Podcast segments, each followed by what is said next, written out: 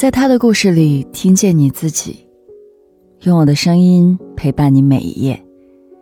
嗨，这里是由喜马拉雅和网易人间一起为你带来的女性故事电台，我是晨曦。今天要和你分享的是，在全家人的逼迫下，他选择自愿去卖身。我是一名基层民警。日常警务工作之余，能够接触到的除了同事和有业务联系的人之外，基本只剩各类打击目标和工作对象了。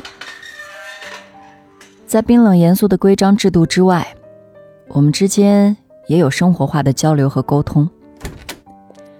我曾经努力走进他们的生活，并试图在权责允许的范围内做好朋友该做的事情。去年七月的一天，我和同事一起到街道口吃饭。等菜时，有一家三口走进了饭店。妻子齐耳短发，手里抱着年幼的孩子，脸上带着幸福的笑容。丈夫憨厚敦实，一手提着大大的购物袋，一手轻轻扶着妻子。妻子随意四处张望时，目光掠过我们桌，停了下来。眼神中有喜悦，有错愕，有吃惊，还掠过一丝忧虑。我也愣了一下，随后轻轻冲他点点头，笑了一下。目光交错的那一刻，我很想像老友相见一样，上前和他寒暄，听他讲讲最近的近况。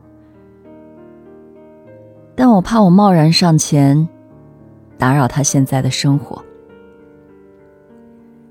他叫方巧，曾经是我的朋友，但我们第一次见面，却是在一个对他来说很不光彩的地方。二零一四年初，公安局组织了一次扫黄打非的专项行动，在一家酒店，方巧被我逮了个正着。派出所里。民警审讯他时，发现他不会说普通话，那地道的山东方言让来自南方的同事们一筹莫展。我是山东人，便被派上了用场。经过审讯，我了解到，方巧二十一岁，从业一年有余。他说自己家里困难，不得已从事了这个不光彩的职业。对于这些话。我懒得深究。之前被抓获的失足妇女，大多也都是同样的说辞。我指着现场回收的一堆手机，问他：“家里困难，还用这么好的手机啊？”方巧摇摇头，从一堆刚上市不久的手机里指出一部不太入流的翻盖手机，说：“那个才是他的。”我有点诧异，便问。你留着钱干啥用？方巧说要留给他弟弟用。他的弟弟在南京读大学，学费和生活费都由他来负担，赚的钱基本上都给他弟弟转走了。我问他父母是不是去世了，因为这些失足妇女会编一个类似父亲死了、母亲病危的那种感人故事。可方巧却说。他的父母都在，自己是自愿干这行，承担弟弟的学费的。拿到处罚通知后，方巧紧张的问我，会不会被送去劳教？他说，年后弟弟开学要各种费用，钱他还没凑齐。我问道：“怎么着？你还真打算接着干啊？”方巧赶紧摇了摇头。专项行动之后，我接到领导暗示，要把失足妇女都从管区内赶走。我就找到方巧的房东，让他把剩余的租金退掉，把房子收回来。房东表示同意。拘留十天之后，方巧回到了住处，发现房东已经把他的行李扔到了楼道里，让他拿着东西滚。方巧要求房东把剩余的八千多块钱租金和押金退给他。但房东不肯，还露骨的说了一些侮辱他的话，甚至动手打了他。那次，还是我出警帮方巧要回了租金和押金。方巧很感动，说：“没想到警察还会帮他。”我说：“一码归一码，你捞偏门该打击就打击，他趁火打劫，该处理就处理。”后来，方巧拖着行李满城找了三天房子，也没找到合适的。市里的便宜房子基本上都在我们的管区里。他又跑回来，想求我网开一面，并保证一定会找一份正儿八经的工作。我勉强同意了方巧的请求，他千恩万谢，不久就在附近租到了合适的房子，然后又在步行街的美甲店里找了一份学徒的工作。后来，我和方巧慢慢熟悉了，了解到他只有小学文化，便觉得意外。因为在我的印象里，他的老家也并不是极端落后，不至于连小学都读不完就出门工作吧。我问他原因，方巧犹豫再三，还是告诉了我。方巧一岁那年，亲生父亲去世，母亲带着他改嫁给了现在的父亲。婚后，母亲又生了两个弟弟，继父是个非常重男轻女的人。方巧从小就不受继父待见，动不动就被打得鼻青脸肿。方巧家境贫寒，继父和母亲工作繁忙，照顾两个弟弟的责任自然落到了年幼的他身上。到了上学的年纪，继父想让方巧留在家里继续照顾两个弟弟，一直拖着不让他去上学。还是当地政府干预，最终才读上了书。但负责照顾弟弟的责任没有落下。四年级时，二弟放学之后和同学一起玩耍，失足掉进养鱼塘里淹死了。父亲把小儿子的死全部归咎于方巧当时没有在场，把方巧狠狠打了一顿，禁止他继续上学。幸好在当地政府的再次干预下，方巧总算读完了小学。但就在他小学毕业那年，继父在工地干活时摔成重伤，几经抢救，落得残废，在家卧床需要人照顾。母亲的工作成了全家人唯一的收入来源。无奈，小学毕业的方巧又一次辍学，回家专心照顾继父。出于对死去的二弟的愧疚感，方巧对另一个弟弟疼爱有加。弟弟也算争气，一直读书，考上了二本。收到录取通知书的时候，方巧又主动承担起了供弟弟上学的责任。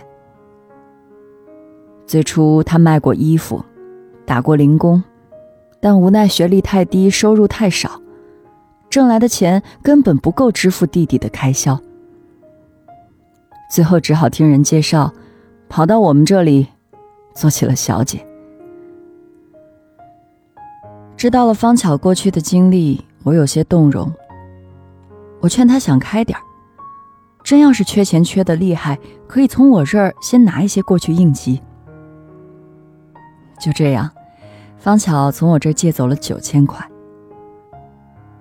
后来他说弟弟要交实习费，自己手里的钱不够。我有些疑惑，大学生实习为什么还要倒交费？但毕竟自己承诺在先，便把钱转给了他。方巧那时每月工资只有两千多一点我也没指望他很快还我。之后的每个月，方巧都会转给我一千块钱，但突然有一次，方巧居然一次性把剩下的五千块钱还给了我。我正奇怪，他怎么突然有钱了？他却因卖淫，又一次被抓获。从拘留所出来，我愤怒地质问他：当时怎么跟我承诺的？为什么又去重操旧业？他说：“弟弟前段时间打来电话，说想考研究生，要报一个包过的培训班，需要一万块钱，加上新学期的学杂费，总共要两万多块钱。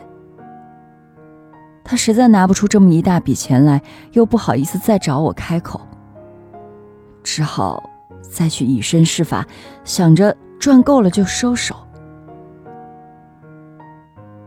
我听后有些愤怒，问他：“你弟弟一年学费多少钱？”他说：“他弟弟在南京上大学，一年学费一万多。”我心想：“胡扯，哪有收费一万多的二本学校啊？”方巧见我不信，连忙掏出手机，找到弟弟发来的催款短信给我看。这一看，我立刻火冒三丈。除了学费之外，方巧每个月要给弟弟转两千块钱的生活费，此外还有各种费用，像实验费、杂费、培训费等等。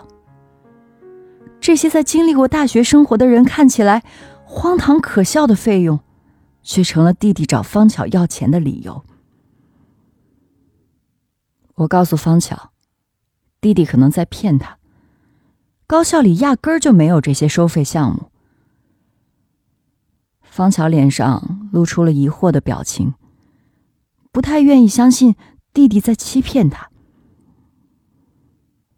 假期我要去南京看望朋友，想到方巧的弟弟也在南京，便问他有没有什么东西需要我带给他。